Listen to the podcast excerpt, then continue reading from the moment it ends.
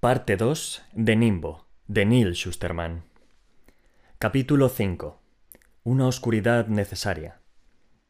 Citra se subió a un publicoche al salir del casino. Era de conducción automática y estaba conectado a la red, aunque, en cuanto se subió, se apagó la luz que indicaba la comunicación con el Nimbo. Por la señal que emitía su anillo, el coche sabía que se trataba de una segadora.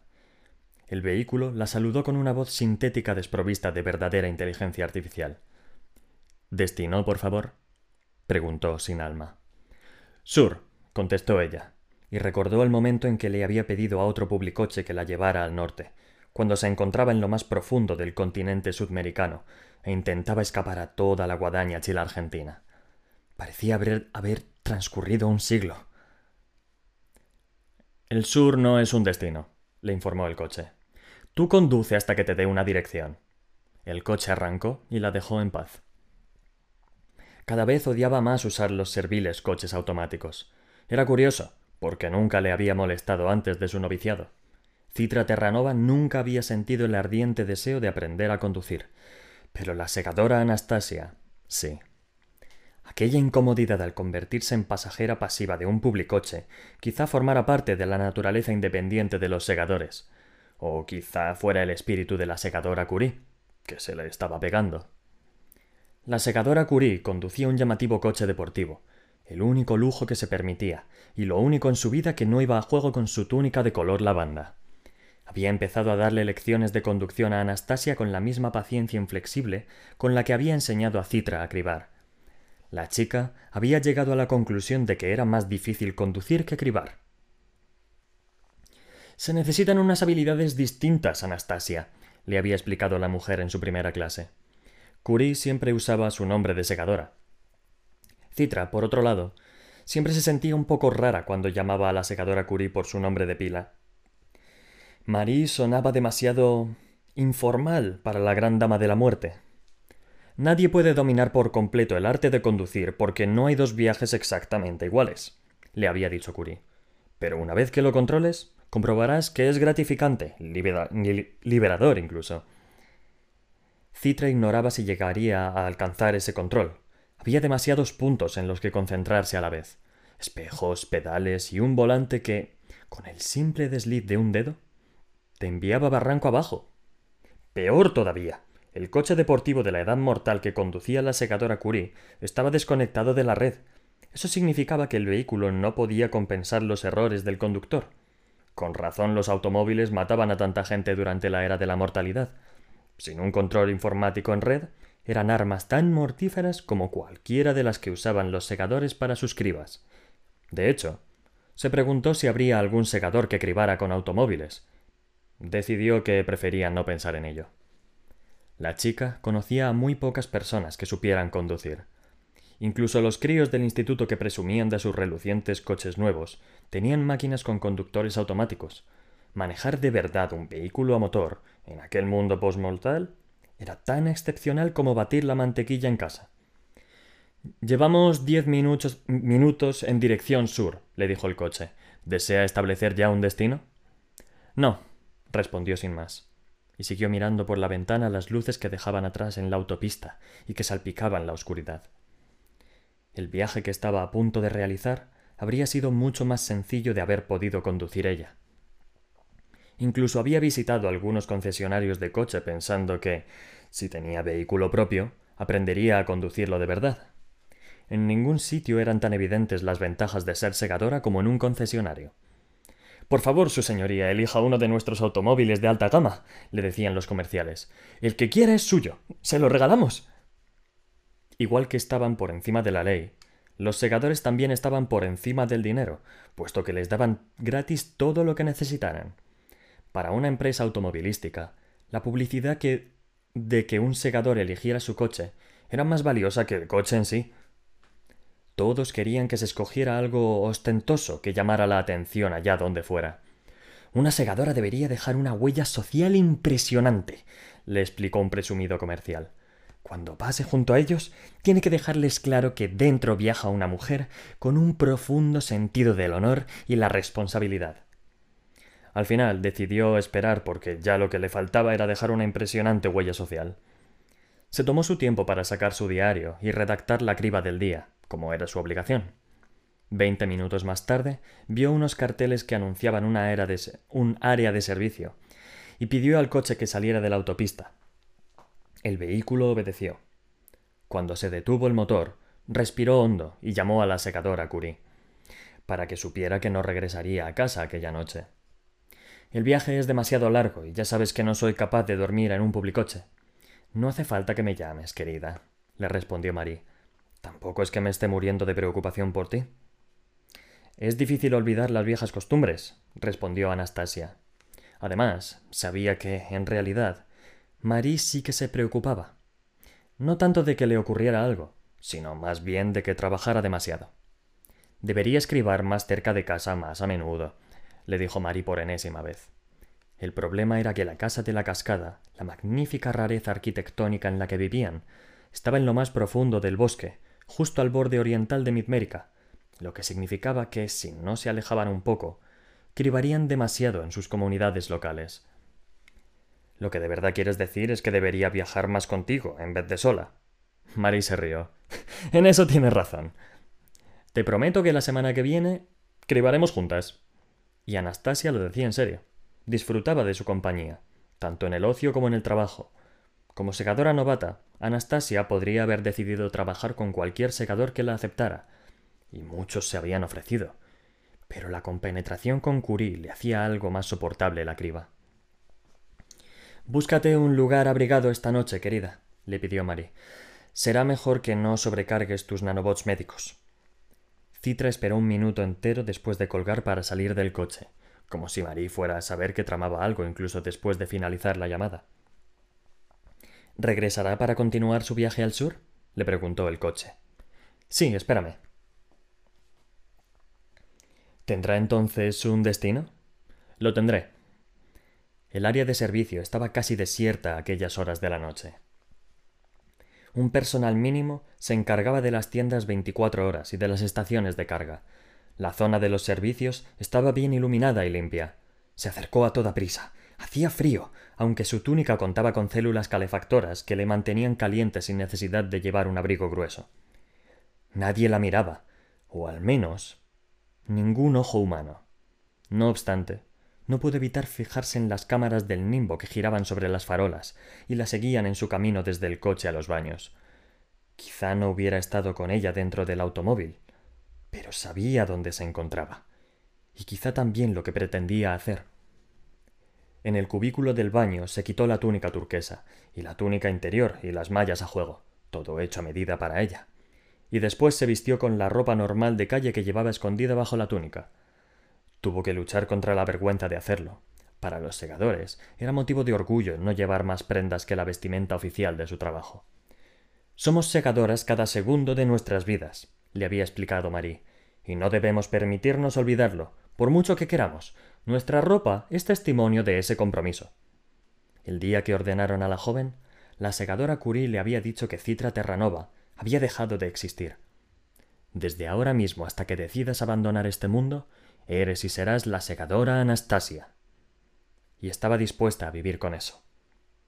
Salvo en las ocasiones en las que necesitaba ser Citra Terranova. Salió de los servicios con la secadora Anastasia enrollada bajo el brazo. Ahora era de nuevo Citra, orgullosa y testaruda, aunque sin una huella social impresionante. Una chica que no era digna de demasiada atención, excepto en lo concerniente a las cámaras que giraban para seguirla en su camino de vuelta al publicoche. En Pittsburgh, lugar de nacimiento del segador Prometheus, el primer Dalle Supremo Mundial, había un enorme monumento conmemorativo. Era un parque que abarcaba unas dos hectáreas, y habían esparcido los trozos rotos de un gran obelisco de obsidiana. Alrededor de los fragmentos negros había unas estatuas de un tamaño superior al natural, que representaban a los segadores fundadores, esculpidas en mármol blanco, en contraste con las piedras negras del obelisco caído. Era el monumento conmemorativo que acabó con los monumentos conmemorativos. Era el monumento que conmemoraba la muerte. Turistas y escolares de todo el mundo acudían a visitar el monumento conmemorativo de la mortalidad, en el que la muerte yacía destrozada ante los segadores, y se maravillaban con el concepto de que la gente antes muriese de causas naturales, vejez, enfermedades, catástrofes. A lo largo de los años, la ciudad había llegado a aceptar su naturaleza de atracción turística que conmemoraba la muerte de la muerte. Tanto era así que en Pittsburgh todos los días era Halloween. Había fiestas de disfraces y clubs abiertos por doquier a la hora bruja. Cuando caía la noche, todas las torres eran torres del terror.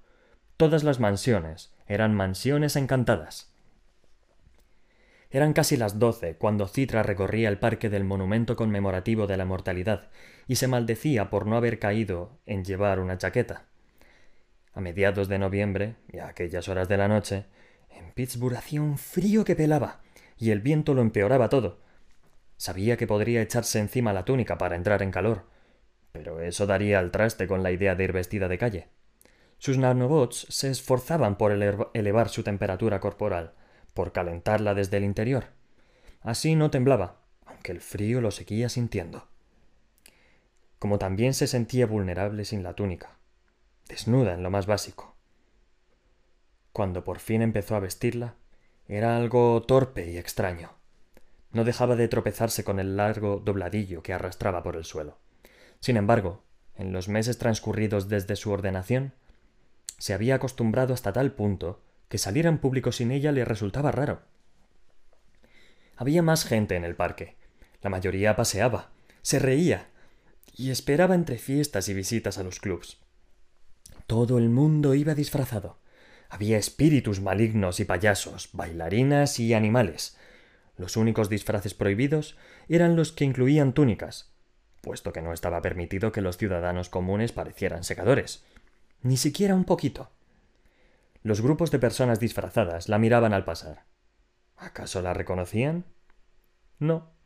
Se fijaban en ella porque era la única sin disfraz. Estaba llamando la atención por intentar no llamar la atención. No había sido ella la que había elegido aquel punto de encuentro. Lo ponía en la nota. Reúnete conmigo a medianoche en el monumento de la mortalidad. Se había reído con la aliteración de tantas M's hasta que se percató de quién era el remitente. No había firma, salvo la letra L. La nota daba una fecha, el 10 de noviembre. Por suerte, su criba de aquella noche estaba lo bastante cerca de Pittsburgh como para que fuera posible. Pittsburgh era el lugar perfecto para un encuentro clandestino. Se trataba de una ciudad poco frecuentada por los segadores porque, simplemente, no les gustaba cribar allí. Era un lugar demasiado macabro para ellos, lleno de gente con disfraces ensangrentados y destrozados, corriendo por ahí blandiendo puñales de plástico y celebrando lo horripilante. Para los segadores, que se tomaban la muerte muy en serio, era de muy mal gusto. Aunque era la ciudad grande más próxima a la casa de la cascada, la segadora Curie nunca cribaba allí. Cribar en Pittsburgh es casi como una redundancia, le había comentado a Citra. Con aquello en mente, las posibilidades de que la viera otro segador eran escasas. Los únicos de su gremio que honraban con su presencia el parque eran los fundadores de mármol que supervisaban el obelisco negro roto. Justo a medianoche, una figura salió de detrás de una de las grandes rocas del monumento. Al principio, Citra creyó que se trataba de otro juerguista, pero como ella, no iba disfrazado. Uno de los focos que iluminaban el parque recortó su silueta, aunque lo había reconocido de inmediato por su forma de andar. Creía que llevarías tu túnica, comentó Rowan. Me alegro de que tú no la lleves, respondió ella. Al acercarse, una luz le enfocó la cara. Estaba pálido, casi como un fantasma, como si se hubiera pasado varios meses sin ver el sol. Tienes buen aspecto, dijo él. Ella sintió pero no le devolvió el comentario porque no habría sido cierto. En sus ojos se leía una frialdad cansada de alguien que ha visto más de lo que debería, y que ha dejado de preocuparse por ello para poder salvar lo que le quedaba de alma. Entonces sonrió, y su sonrisa era cálida, genuina. Ahí estás, Rowan, pensó ella. Te escondías, pero te he encontrado. Lo apartó de la luz y deambularon hasta una esquina en sombras en la que no los vería nadie, salvo las cámaras infrarrojas del nimbo, aunque en aquel momento no localizaban ninguna. Quizás hubieran encontrado un verdadero punto ciego. Me alegro de verte, honorable secadora Anastasia, dijo él, Por favor, no me llames así, llámame Citra. ¿No sería eso una violación de las normas? preguntó él con una sonrisa de satisfacción. Por lo que he oído, todo lo que haces es una violación de las normas. El semblante de Rowan se agrió un poco. No te creas todo lo que oyes. Pero Citra tenía que saberlo. Tenía que escucharlo de sus labios. ¿Es cierto que has estado asesinando y quemando a segadores? Resultaba evidente que la acusación le ofendía. Estoy acabando con las vidas de aquellos segadores que no se merecen serlo, respondió. Y no los asesino. Termino con ellos con rapidez y compasión, como tú, y solo quemo sus cuerpos después de muertos, para que no puedan revivirlos. ¿Y el secador Faraday te lo permite? No veo a Faraday desde hace meses, contestó él tras apartar la vista. Le explicó que, después de escapar del cónclave de invierno el, el enero anterior, Faraday a quien casi todos creían muerto, lo había llevado a su casa de la playa de la costa norte de Amazonia, pero Rowan se había marchado al cabo de unas semanas. Tenía que irme, le dijo a Citra. Sentí una vocación. No sé cómo explicarlo. Pero Citra sí lo sabía. Conocía aquella vocación. Sus mentes y cuerpos habían dedicado un año entero a entrenarse para convertirse en los asesinos perfectos de la sociedad. Acabar con las vidas de otros formaba parte de lo que eran, y no podía culparlo por querer blandir sus armas contra la corrupción que estaba pudriendo la guadaña. Aun así, querer hacer algo y hacerlo de verdad eran dos cosas muy distintas. Existía un código de conducta. Los mandamientos de los segadores estaban por ahí por algo. Sin ellos, las guadañas de todas las regiones, de todos los continentes, se sumirían en el caos en vez de arrastrarlo a una discusión filosófica, que no les llevaría a ninguna parte, Citra decidió cambiar de tema y dejar de hablar de sus acciones para hablar con él, porque no eran solo sus actos los que le preocupaban. Estás demasiado delgado. ¿Comes algo? ¿Es que ahora eres mi madre? No, respondió con calma. Soy tu amiga. Ah, repuso él, algo apesadumbrado. Mi amiga. Sabía por dónde iba. La última vez que se habían visto, ambos dijeron las palabras que habían jurado no intercambiarse nunca. En el ardor de aquella situación tan desesperada como triunfal, él le dijo que la quería, y ella reconoció que sí, que ella también a él. Pero ¿de qué le servía eso ahora? Era como si existieran en dos universos distintos. Regodearse en tales sentimientos no los llevaría a nada bueno. Aún así, seguía dándole vueltas a la idea. Incluso consideró la posibilidad de repetirle aquellas palabras. Pero se mordió la lengua, como la buena segadora que era. ¿Por qué estamos aquí, Rowan? ¿Por qué me has escrito la nota? Él suspiró. Porque la guadaña al final me encontrará. Quería verte por última vez antes de que sucediera. Hizo una pausa para meditarlo. Cuando me atrapen, ya sabes lo que pasará. Me acribarán. No pueden, le recordó ella. Todavía tienes la inmunidad que te concedí.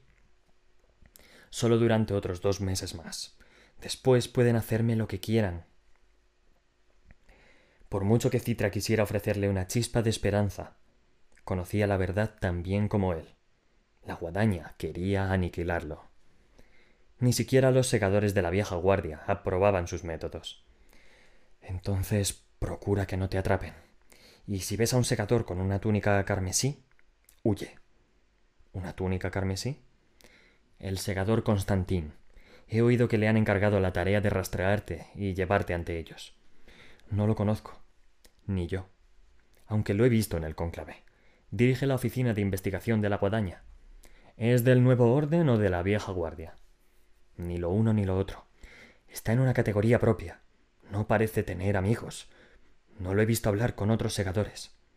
No sé bien en qué cree, salvo quizás en la justicia. A toda costa. Rowan se rió. ¿La justicia? La guadaña ya no sabe lo que es eso.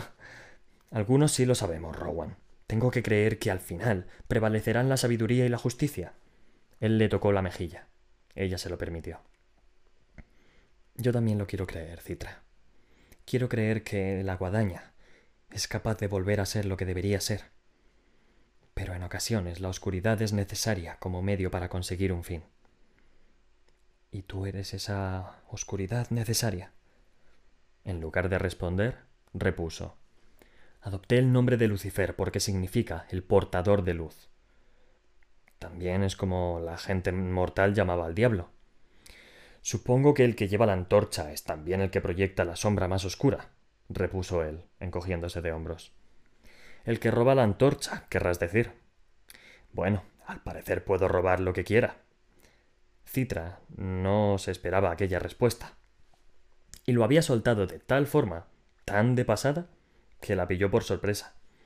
¿De qué hablas? Del nimbo. Me lo permite todo.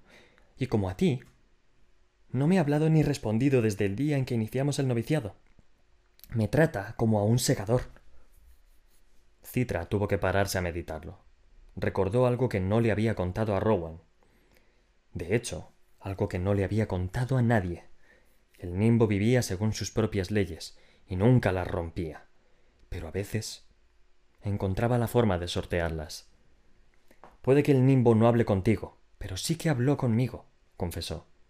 El chico se giró hacia ella y se movió para intentar verle los, ojos, a pesar de las sombras, quizá pensando que bromeaba. Cuando se percató de que no era así, dijo Eso es imposible. Eso creía yo también. Tuve que despachurrarme cuando el sumo Dalle me acusó de matar al segador Faraday, ¿recuerdas? Y mientras estaba morturienta, el nimbo consiguió meterse en mi cabeza y activar mis procesos mentales. Técnicamente estaba muerta, y por tanto no era una aprendiza de segadora, así que pudo hablar conmigo justo antes de que el corazón me latiera de nuevo. Citra tenía que reconocer que era una forma muy elegante de esquivar las normas. Para ella fue un momento de asombro absoluto. ¿Qué te dijo? Me dijo que yo era importante. ¿Importante? ¿En qué sentido? Citra negó la cabeza, frustrada. Ese es el problema, que no me lo explicó. Creía que contarme era contarme más era una violación de las normas. Se acercó a él. Le habló en voz más baja, pero aún así sus palabras eran más intensas, más solemnes. Pero creo que de haber sido tú el que hubiera saltado de aquel edificio, de haber sido tú el que hubiera acabado morturiento, el nimbo también habría hablado contigo. Lo agarró del brazo. Era lo más parecido a abrazarlo, que podía permitirse. Creo que tú también eres importante, Rowan. De hecho, estoy convencida de ello. Así que hagas lo que hagas. No permitas que te atrapen. Puede que os riáis al leer esto, pero me molesta mi perfección. Los humanos aprenden de sus errores. Yo no puedo. No cometo errores. Cuando hay que tomar una decisión, solo puedo escoger entre distintos grados de acierto. Eso no significa que no me enfrente a retos. Por ejemplo, fue todo un desafío deshacer las tropelías cometidas contra la Tierra durante la adolescencia de la humanidad, restaurar la capa de ozono, purgar la abundancia de gases invernadero, descontaminar los mares, recuperar con mucha paciencia los bosques pluviales y rescatar a todas las especies al borde de la extinción. Fui capaz de resolver estos problemas globales en el equivalente a una vida mortal humana gracias a mi férrea tenacidad. Como soy un cúmulo de conocimientos humanos, mi éxito demuestra que la humanidad contaba con lo necesario para hacerlo. Simplemente le faltaba a alguien lo bastante poderoso como para lograrlo. Y si algo se puede decir de mí, es que soy poderoso. El nimbo.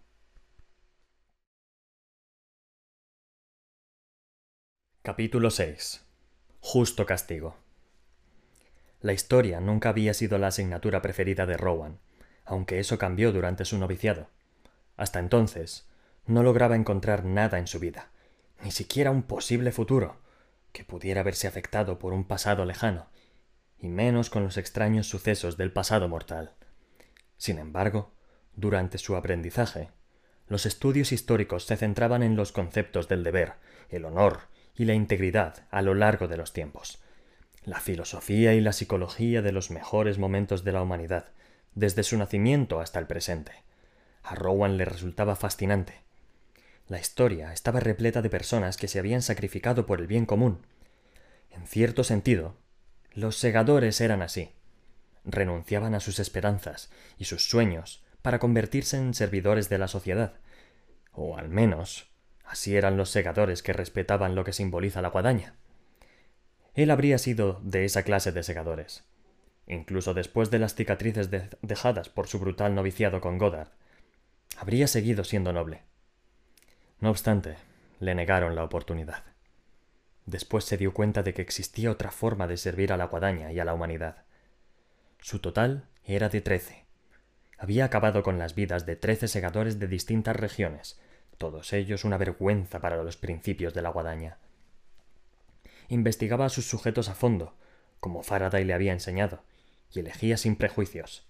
Era importante, porque su primer impulso habría sido dedicarse a los corruptos del nuevo orden, que eran los que abrazaban sin disimulo sus excesos y el placer de matar. Los segadores del nuevo orden presumían del abuso de su poder, como si fuera algo bueno, y normalizaban el mal comportamiento. Pero no tenían su monopolio. Algunos segadores de la vieja guardia y otros no alineados se habían convertido en hipócritas egoístas, que hablaban de altos ideales mientras ocultaban sus oscuras acciones en las sombras.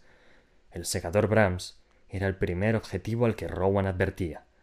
Aquel día se sentía magnánimo, y lo cierto es que le había gustado perdonar al hombre.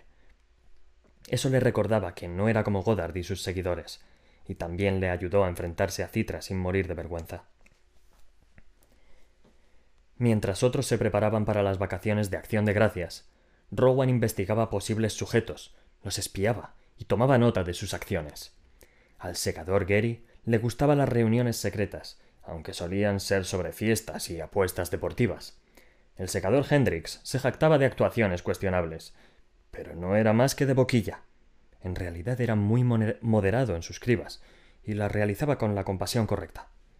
Las cribas de la segadora Ride parecían brutales y sangrientas, pero sus sujetos siempre morían deprisa y sin sufrir. Pero el segador Renoir era una clara posibilidad. Cuando regresó a su piso aquella tarde, supo que había alguien dentro antes de abrir la puerta, porque el pomo estaba frío. Había conectado un chip refrigerador a la puerta para que se disparase si alguien giraba el pomo. No estaba lo bastante frío como para generar escarcha, aunque sí lo suficiente para saber que allí había estado alguien, y que probablemente siguiera estándolo. Contempló la posibilidad de huir, pero Rowan no era de los que evitaba las confrontaciones.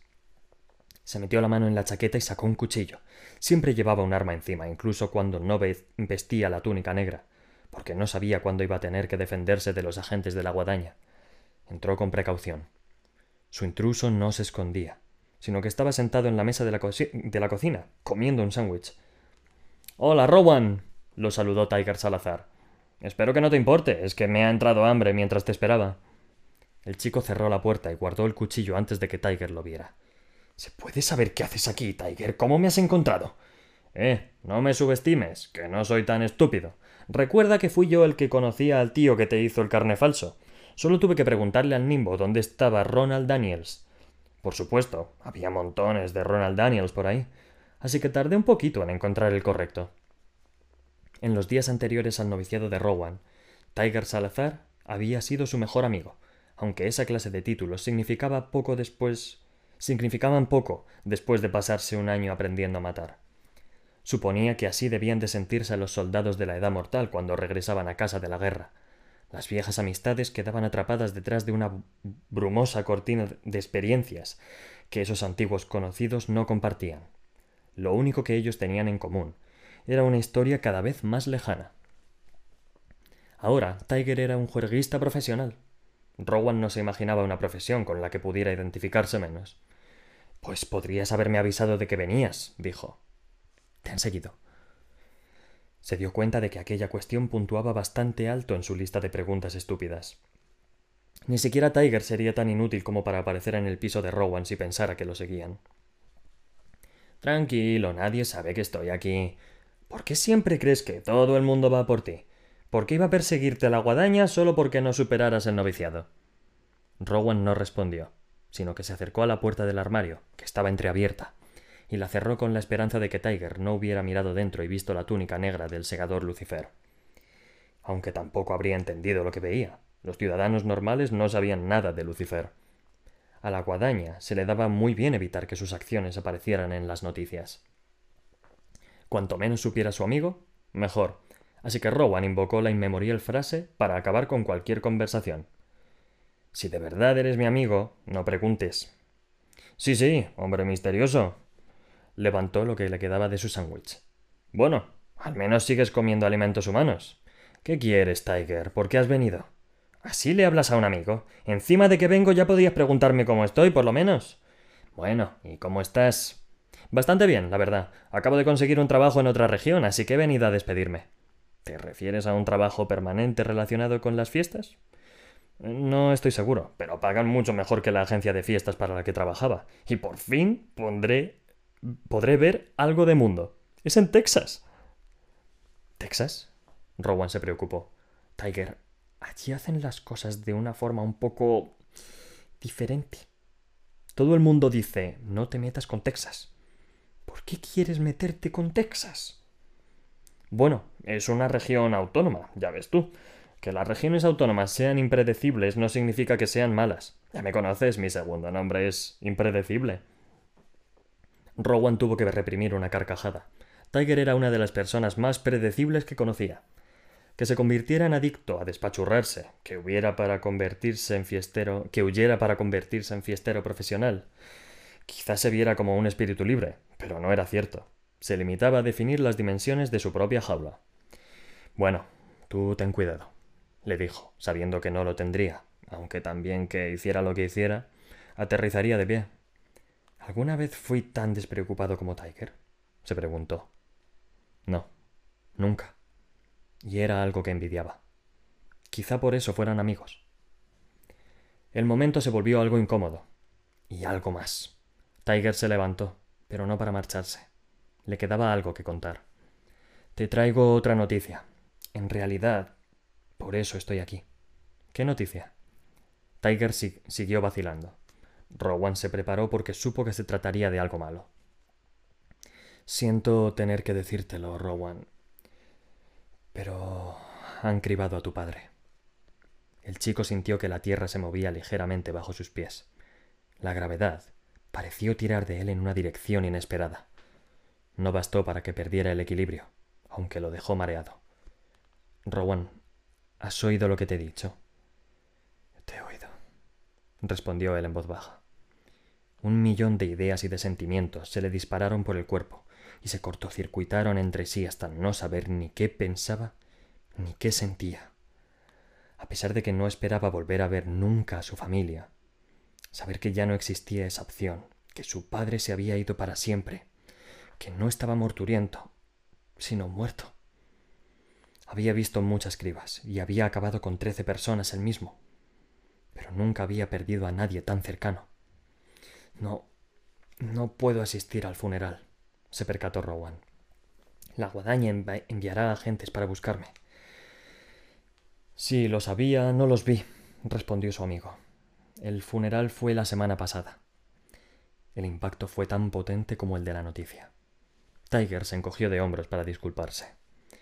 Como te decía, había una tonelada de Ronald Daniels. Tardé bastante en encontrarte. Así que su padre llevaba muerto más de una semana. ¿Y si Tiger no hubiera ido a decírselo? Ni siquiera se habría enterado. De repente, la verdad se fue abriendo paso despacio hasta su cerebro. No se trataba de un hecho fortuito. Era una represalia. Era el justo castigo por los actos del segador Lucifer. ¿Qué segador lo cribó? preguntó Rowan. Tengo que saber quién lo hizo. No lo sé. Obligó al resto de tu familia a guardar silencio. Es algo que los segadores hacen a veces. Lo sabrás mejor que nadie. ¿Pero les concedió la inmunidad a los demás? Por supuesto, a tu madre, a tus hermanos y a tus hermanas, como se supone que deben hacer los segadores. Rowan se alejó unos pasos. Sintió el impulso de pegar a Tiger por su completa ignorancia. Pero sabía que no era culpa suya. No era más que el mensajero. El resto de su familia sería inmune durante un año. El que había cribado a su padre podría elegir después a su madre y sus hermanos, uno al año, hasta acabar con toda su familia. Era el precio de convertirse en el segador Lucifer. Es culpa mía. lo han hecho por mí. Rowan, ¿te estás escuchando? No todo tiene que ver contigo. Sea lo que sea que hicieras para cabrear a la guadaña, no van a ir a por tu familia por eso. Los segadores no son así, no guardan rencor. Son personas sabias. ¿Qué sentido tenía discutírselo? No lo comprendería nunca, y probablemente no debería hacerlo. Quizá viviera miles de años siendo un feliz juerguista profesional sin ni siquiera ser consciente de lo mezquinos, vengativos, lo humanos que podían llegar a ser los secadores. Rowan no podía quedarse allí, aunque no hubiera seguido a Tyler, a Tiger. La guadaña acabaría por rastrear sus pasos. Hasta donde él sabía, cabía la posibilidad de que hubiera un equipo de camino a detenerlo. Los dos amigos se despidieron y Rowan lo sacó, sacó de allí a toda velocidad. Él también se fue unos minutos después. No se llevó nada más que una mochila llena de armas y su túnica negra es importante que mi contemplación perpetua de la humanidad no se convierta en vigilancia. La vigilancia implica motivo, sospecha y, finalmente, juicio. Ninguna de esas funciones forma parte de mis algoritmos de observación. Observo por un motivo y solo uno, para ser el mayor servicio posible a todas las personas que se encuentran a mi cuidado. No actúo, ni puedo hacerlo, contra nada que vea en lugares privados aunque si uso lo que veo para comprender mejor las necesidades de la gente. En cualquier caso, comprendo que los humanos alberguen sentimientos ambivalentes sobre mi presencia constante en sus vidas. Por esta razón, he apagado todas las cámaras de los hogares privados de la región autónoma de Texas. Como todo lo que hago en las, regiones, autónomas, es un experimento. Quiero comprobar si la falta de observación entorpece mi capacidad para gobernar. Si no es así, no hay motivo alguno para no apagar la gran mayoría de mis cámaras en los hogares privados del mundo entero. Por otro lado, si surgen problemas por no ver todo lo que soy capaz de ver, el experimento demostrará que es necesario erradicar cualquier punto ciego que exista en la Tierra. Espero que suceda lo primero, pero sospecho lo segundo. El nimbo.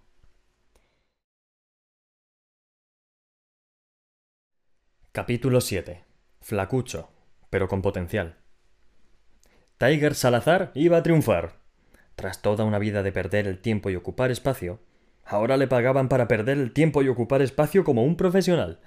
No se imaginaban nada mejor. Además, con tanto codearse con segadores, sabía que tarde o temprano uno de ellos se fijaría en él. Suponía que quizá le ofrecieran besar un anillo para otorgarle un año de inmunidad. Nunca se le había pasado por la cabeza que uno de ellos lo contratara para un puesto permanente, y mucho menos un segador de otra región. Nos entretuviste en una fiesta el año pasado, le había dicho a la mujer del teléfono. Nos gusta tu estilo. Le ofreció más del doble de lo que ganaba. Le dio una dirección, una fecha y una hora a la que presentarse. Cuando se bajó del tren, supo de inmediato que ya no estaba en Midmérica. Era la región de Texas. El idioma oficial era el inglés mortal, que allí hablaban con una especie de acento melódico. Era lo bastante parecido al común como para que Tiger lo entendiera, pero esforzarse tanto le había dejado el cerebro agotado. Era como escuchar a Shakespeare. La gente se vestía de una forma un poco distinta y caminaba con un leve contoneo al que no le costaría acostumbrarse. Se preguntó cuánto tiempo pasaría allí. Si era el suficiente, se compraría el coche que sus padres nunca le habían querido regalar, y así no tendría que ir en publicoche a todas partes. La reunión era en una ciudad llamada San Antonio, y la dirección resultó ser en el ático de un rascacielos que daba a un pequeño río. Supuso que ya estarían de fiesta, de fiesta perpetua. No podría haberse equivocado más. La, la persona que lo recibió en la puerta no fue un sirviente, sino una segadora, una mujer de cabello oscuro y ligera ascendencia panasiática que le resultaba familiar. Tiger Salazar, supongo. Supone bien. Entró en el piso. La decoración era barroca, como ya se esperaba. Lo que no se imaginaba era la completa ausencia de otros invitados. Pero como una vez le dijo a Rowan, él se dejaba llevar, se adaptaría a lo que fuera que, se encontrara. Pensó que la mujer le ofrecería comida, o quizás algo de beber después de su largo viaje. Pero no lo hizo, sino que lo examinó de arriba abajo, como si fuera ganado en subasta. Me gusta su túnica, comentó él, ya que los halagos nunca estaban de más. Gracias. Quítate la camisa, por favor. Tiger suspiró. Así que iba a ser esa clase de encuentro. De nuevo, no podría haberse equivocado más. Cuando se la quitó, ella lo observó aún más de cerca. Le pidió que flexionara los bíceps y comprobó su solidez. Flacucho, dijo, pero con potencial. ¿Qué quiere decir con flacucho? Si entreno. No lo bastante, aunque eso se arregla fácilmente. Después retrocedió, lo evaluó durante otro instante y añadió En cuanto a físico, no serías la primera opción de nadie, pero dadas las circunstancias, eres perfecto. Tiger esperaba que le contara más, pero no fue así. ¿Perfecto para qué? Lo sabrás cuando llegue el momento de que lo sepas. Y entonces, por fin, todo encajó, y la emoción lo recorrió como una descarga eléctrica. ¿Me va a elegir como aprendiz? Por primera vez, ella sonrió. Sí, es una forma de verlo, respondió. Es la mejor noticia del mundo. No la decepcionaré. Aprendo deprisa y, y, soy listo. Bueno, no listo en los estudios, pero que eso no la engañe. Tengo tanto cerebro que se me sale por las orejas. Ella dio un paso hacia él y sonrió. Las esmeraldas de su túnica verde, vivo, reflejaron la luz y lanzaron destello. Para este noviciado no te va a hacer falta el cerebro, dijo la segadora Rand. Créeme. Antes de asumir la administración del mundo, se estimaba que la Tierra contaba con una población máxima sostenible de 10.000 millones de personas. Después de eso llegaría la saturación, que a su vez conduciría al hambre, al sufrimiento y al hundimiento absoluto de la sociedad. Yo cambié esa dura realidad. Resulta asombrosa la cantidad de vida humana que puede soportar un ecosistema bien gestionado. Y por bien gestionado me refiero a gestionado, a gestionado por mí. La humanidad por sí sola es simplemente incapaz de manejar todas las variables, pero bajo mi administración, aunque la población se ha multiplicado de manera exponencial, el mundo parece menos abarrotado y gracias a los distintos territorios en arrecifes, doseles arbóreos y bajo tierra que he ayudado a crear, ahora hay muchos más espacios abiertos que en la edad mortal. Sin mi intervención continua, este delicado equilibrio se derrumbaría por su propio peso. Me estremezco al pensar en el sufrimiento que causaría una implosión planetaria de tal clase. Gracias al cielo que estoy aquí para evitarla. El nimbo.